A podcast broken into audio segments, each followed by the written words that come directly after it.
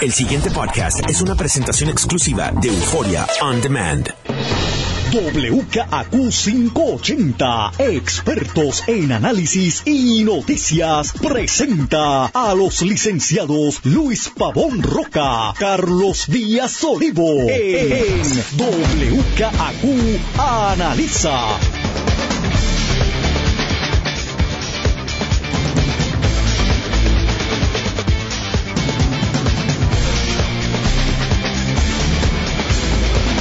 Buenos días, amigas, amigos. Soy Luis Pavón Roca. Les doy la bienvenida a WKQ Analiza Don Carlos Eduardo Díaz y Olivo. Don Luis Pavón Roca, don Luis Eduardo, ¿cómo estamos? Excelentemente bien. ¿Qué me cuenta?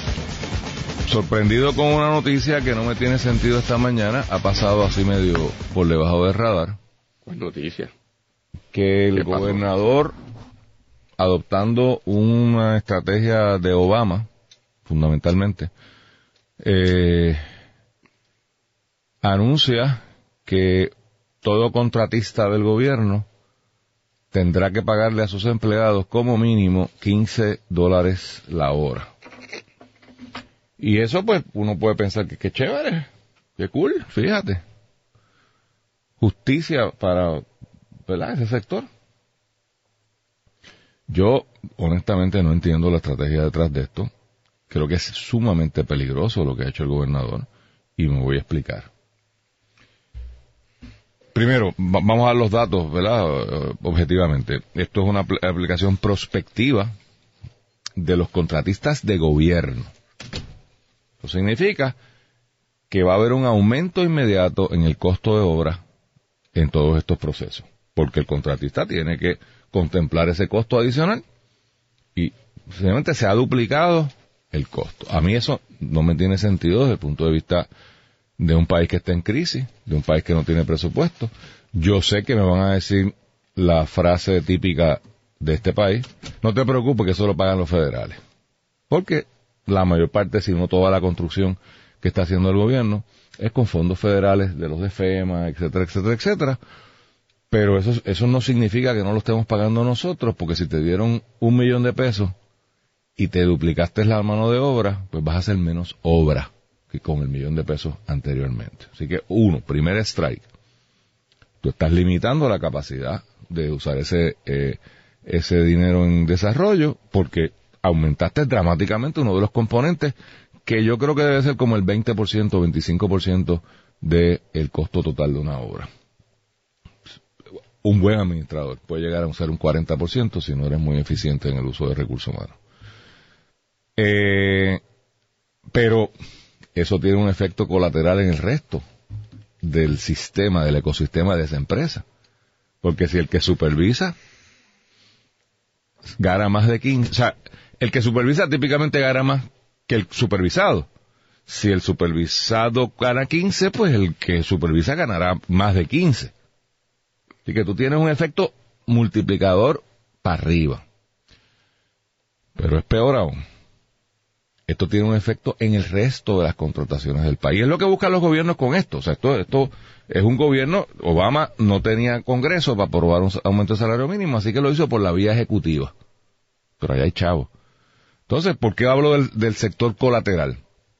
Porque ahora mismo entonces, cualquiera que tenga un trabajo de 725, la fila par de 15 pesos va a llegar a Hong Kong. Lo cual pues está muy bien, yo haría lo mismo, pero descalabraste todo el sistema eh, eh, obrero patronal en las empresas que no tienen que ver nada con, con gobierno. O sea, usted tiene una empresa que le vende en la empresa privada, fabrica X, Y cosas, usted fabrica ventanas, vamos, que eso está, eh, están haciendo un agosto. Pues esos empleados van a arrancar y se van a ir para otro lado.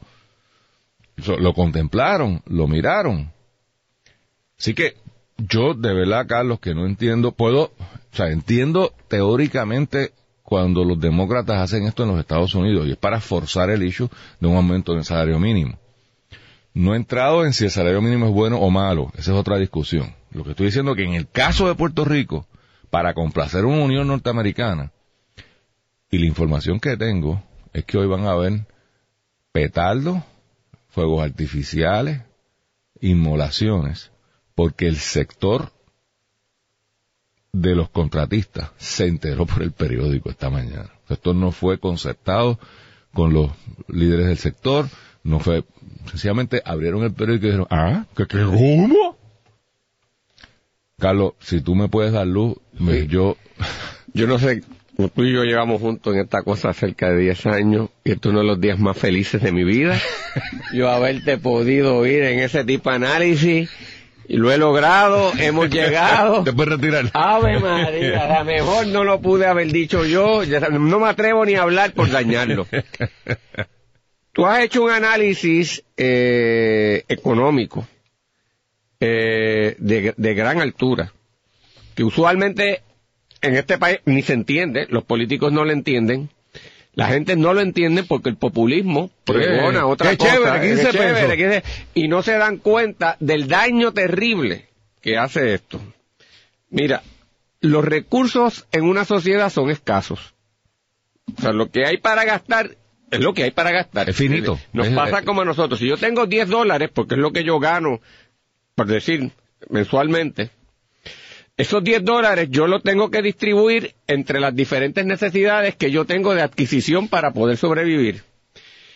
Si este pedazo de pan que yo tengo que comprarlo, que vale un dólar, el costo de producirlo y hacerlo disponible para el mercado, eh, me lo suben a 35 y yo necesito el pan, estoy pagando 35 dólares por un pedazo de pan que debería no costar más de un dólar. Eso es eh, económicamente deficiente porque me está quitando 34 dólares que yo debería utilizarlo en, En otra, necesidad mía y estoy pagándolo en un sobreprecio de esa naturaleza. Eso es lo que está pasando aquí. Y algo se fastidió en Y algo se fastidió allí. Eso es así. Es decir, así que cuando el gobierno fuerza, obliga a aumentar los costos de la construcción, porque eso es lo que pasa aquí. Sí, el costo de la obra de la obra, porque tú tienes para desarrollarlo, te cuesta más. Y entonces tú obligas a la sociedad como tal, por esa necesidad del gobierno, pagar más de lo que realmente se justifica que paga. Y al nosotros como sociedad pagar más por esa obra, dejamos de hacer otra obra que necesitaba hacer la sociedad y que probablemente hubiese destinado ese dinero a esa obra, pero que ahora no se puede destinar porque estoy forzado a ponerlo allí.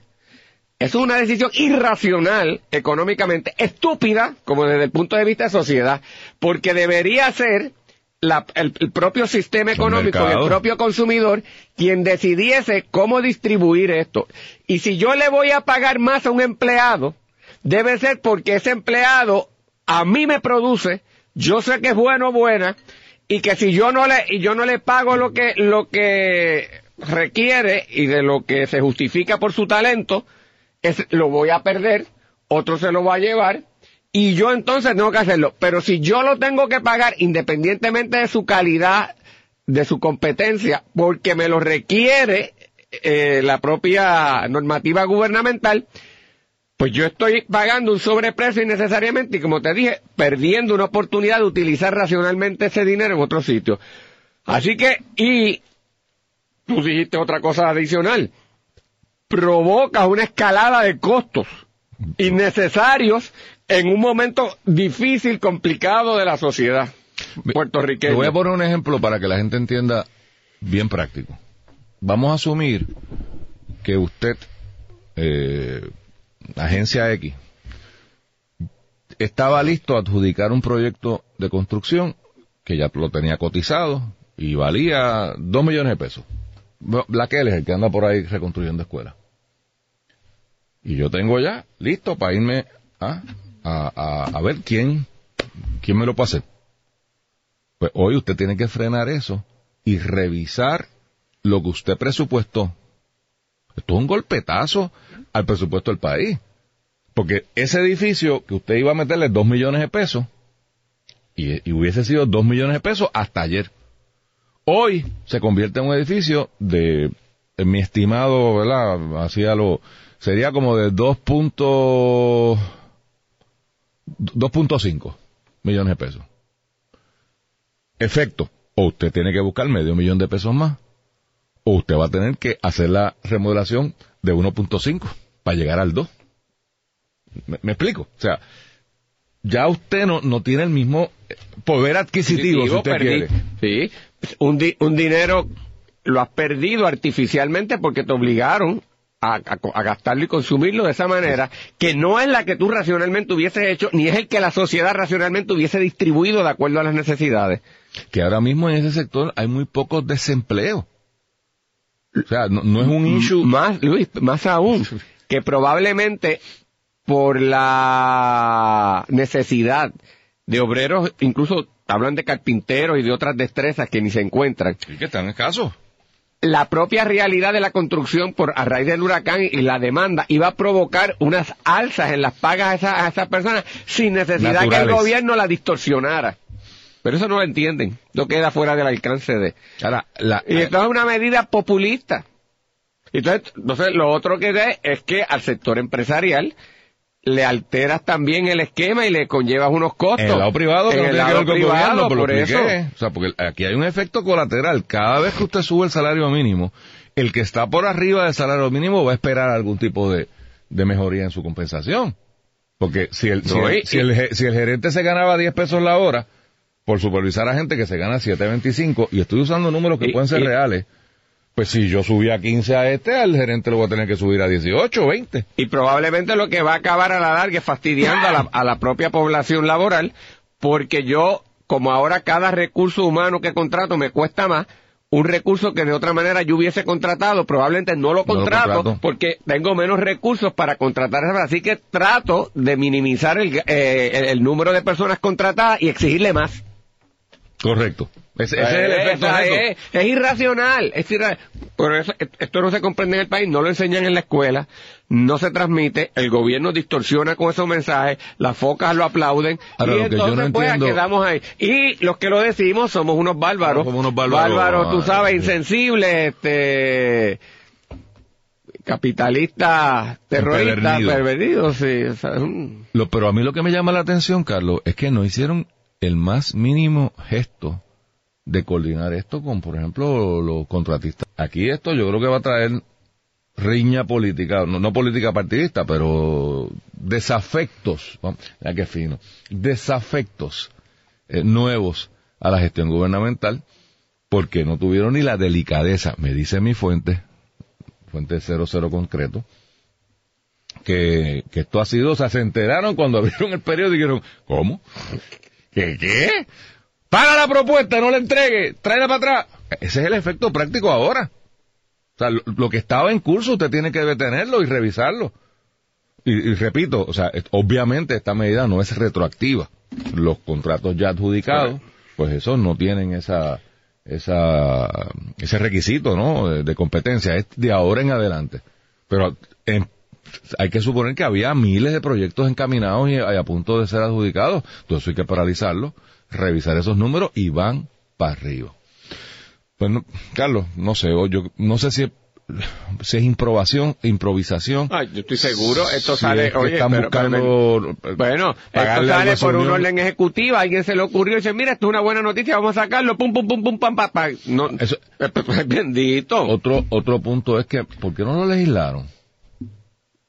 Y ponderas todos los pros y los tú- contras. Tú, le das para que la gente... Porque trabajan, eso se trabaja para las gradas. Eh, el, el populismo es así. Pero esto para las gradas va a costar mucho billete, que no tenemos. Claro, pero, pero ¿qué es lo que pasa? Para el público en general, para un país socialista como esto, eso suena bien. Y, y la gente que puede tener reparos a esto o puede presentar eh, cuestionamientos o análisis, no está preparada para esto, está colocada a la defensiva y ya es un acto consumado, Luis. No es, o sea, eh, eh, es el- el- el- bueno, a lo que vamos es, una de las cosas que nosotros aquí hemos mencionado, que el sector empresarial no existe y no está organizado, es reactivo, no educa. está organizado, lo que pasa es que le son Pero- cuponeros. O sea, no son organizados, y viven ellos para allí para, para estar en clubes sociales eso, y y, darse y café darse a conocer y eso, pero por eso, pero, pero no para, no para crear conciencia, no para educar al país, no para crear riqueza social. Bueno, entonces ahí tiene, que se los buscan. Mira, aquí un amigo me envía un número interesante. El nivel salarial para un supervisor exento es 455 semanales. O sea, si usted quiere tener un empleado exento, tiene que tener funciones que lo hagan exento y un pago de 455 pesos semanales. Legislación federal. Esto, si, si haces la división, es a, 8, a 11.38 la hora. O sea, que ese 455, de momento ahora se le va a trepar a todos los, los, los patronos del país en, bueno, multiplique 40 por, por, por, por 15. En un sector que no hacía falta dar ese estímulo ahora. Si el gobierno quería hacer eso, tenía más sentido en otras áreas, pero...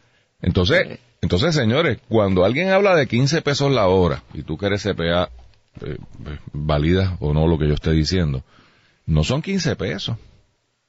Multiplíqueme los pagos adicionales que van conforme al salario, entiéndase, seguro social 7.5.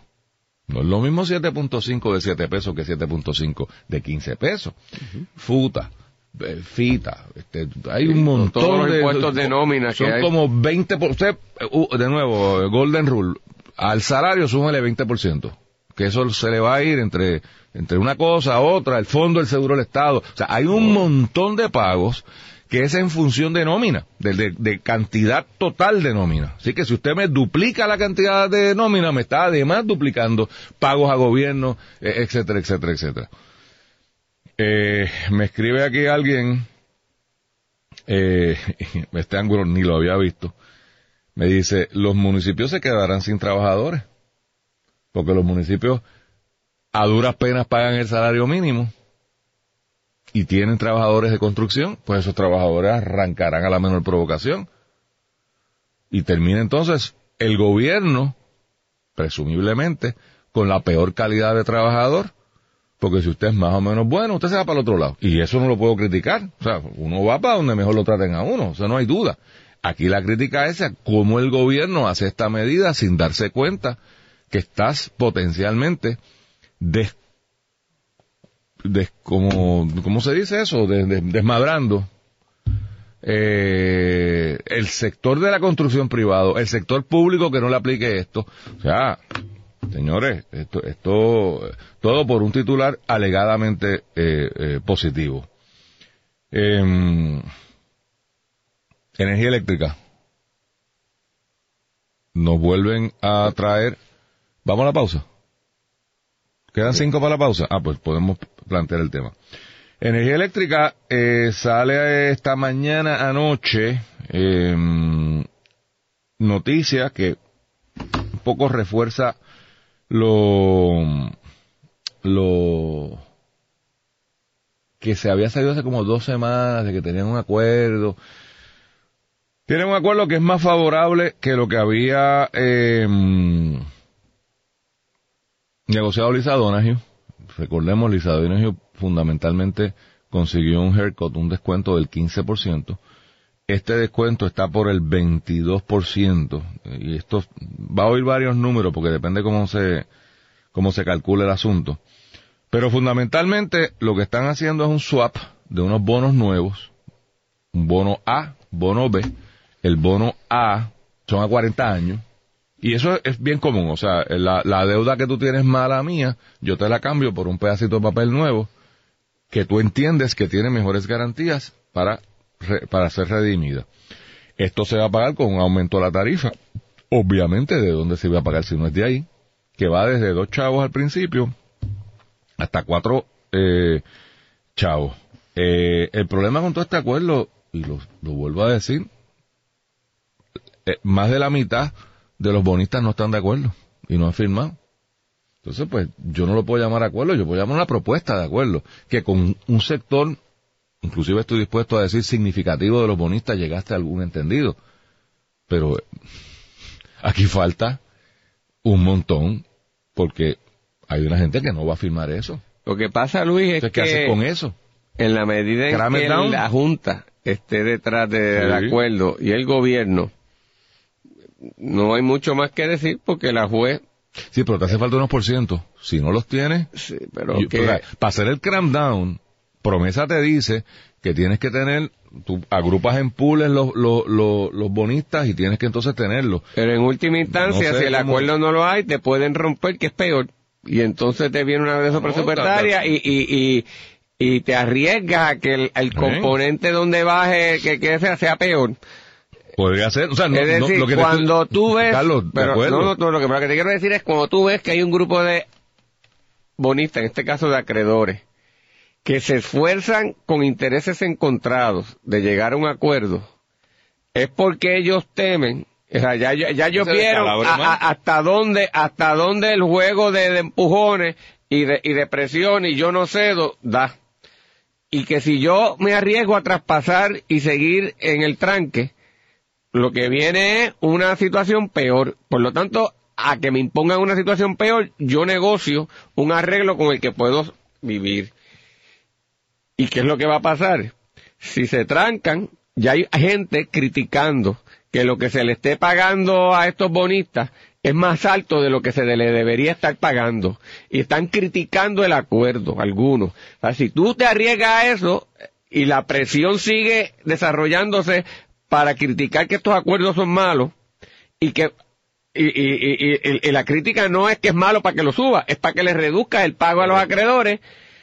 Esa presión que existe se puede dar y, y dada la realidad también del gobierno y de la situación justificada de otros acreedores que no son bonistas, pues se la pueden ver mala. Y, cua- y, toda- lo otro yo te digo, cuando tú habías visto que estaban negociando otro grupo de acreedores, que eran los acreedores de los bonos generales del gobierno y los de Cofina, y están calladitos, estos tienen que seguir negociando. O sea, lo, lo, lo que a mí me parece, Luis, es que hay una ola de, de tratar de ver de que llegamos a donde ya llegamos y que mejor nosotros cuadramos voluntariamente algo. Así que, si bien lo que tú dices es correcto, Luis, yo no le veo a esa posible oposición, si lo podemos llamar así, en el sentido de que todavía no está suscrito al acuerdo, muchas posibilidades de éxito.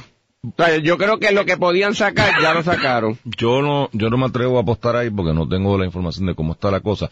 Obviamente aquí lo que estamos viendo es el fruto de la decisión de la pasada administración de pagar, de dejar de pagar intereses y eh, principal. En realidad estos bonistas llevan dos años, poco más de dos años, sin ver un chavo. Y según pasa el tiempo, pues tú dices, espérate, esto está malo. Y le voy para terminar a la pausa. Eh, compare, o sea, lo que acaba de decir Carlos, yo lo resumo en una oración. Si hubieran cogido el deal de Lisa, Donagio, estarían en mejor posición que el deal que tienen hoy. La pregunta es, si espero dos años más, ¿el deal va a ser mejor que el de hoy? ¿O va a ir cuesta abajo como Gardel y entonces va a ser, eh, en vez de 22, 30 o 40? Y eso, y eso pesa, o sea, eso, eso es lo que usted está diciendo, o sea, el que está negociando dice, espérate, si yo sigo, no me ha ido bien, si yo sigo en esta, pues déjame llegar a algún tipo de acuerdo, pero a lo que voy es una cosa más mecánica. O sea, yo no veo los números para que el deal tenga porque éxito. yo creo que a la hora de la verdad van a alinearse. Va- Vamos a ver. El pasado podcast fue una presentación exclusiva de Euphoria On Demand. Para escuchar otros episodios de este y otros podcasts, visítanos en euphoriaondemand.com.